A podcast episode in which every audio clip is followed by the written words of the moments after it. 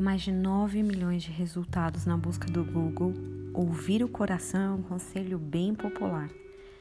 Artistas contando sua trajetória, alguns casais apaixonados, empreendedores têm sempre essa frase no discurso.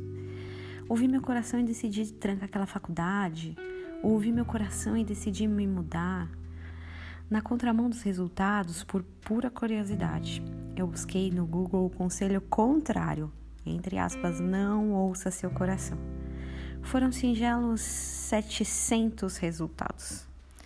Será que Roxette estava errada quando cantava Listen to your heart, ouça seu coração? Jeremias 17,9 fala que enganoso é o coração, mais do que todas as coisas, e desesperadamente corrupto. Quem o conhecerá? Claro, a frase termina com a nossa esperança.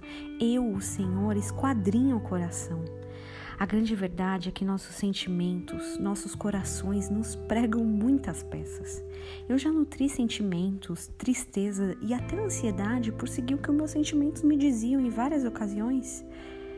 Talvez você também já tenha sentido isso: empregos perdidos, relacionamentos quebrados, oportunidades que se foram, famílias tristes e tantas outras consequências que não podem ser vistas de imediato. Seguir o coração é ótimo para a música, mas não para seguir na nossa vida. O padrão de Jesus, for, totalmente fora da caixa, nos convida sempre a ter uma vida diferente da maioria. Bom, pelos resultados do Google, eu diria até impopular. Mas e como tomar uma decisão? Como agir quando, gente, quando for necessário? Deus é perfeito e não nos deixou desamparados. Ele nos deu o Espírito Santo e o Espírito Santo pode nos ensinar e guiar em todas as verdades, conforme está lá em João 16, 13.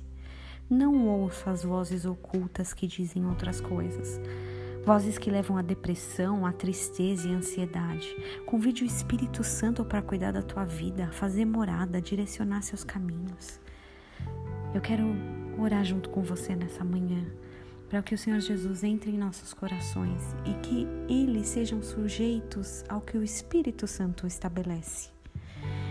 Senhor Jesus, obrigada por mais um dia. Obrigada, Pai, por nos ensinar que não devemos seguir nossos corações, Obrigada por estar na nossa vida. Obrigada, Espírito Santo, por nos guiar.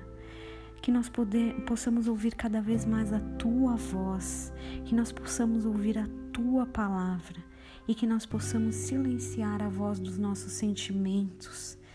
Senhor, tantos sentimentos estão plantados na vida das pessoas, sentimentos de tristeza, de incapacidade, sentimentos totalmente contrários à tua palavra. Senhor, nós declaramos que hoje, todos os dias, Pai, vamos batalhar contra nossos sentimentos, pois sabemos que a verdade do Senhor, ela provém do Senhor. Em nome de Jesus, nos guia em todos os caminhos. Eu te agradeço e que o Senhor abençoe cada um que ouve esse áudio neste dia, em nome de Jesus. Que você tenha um dia muito abençoado.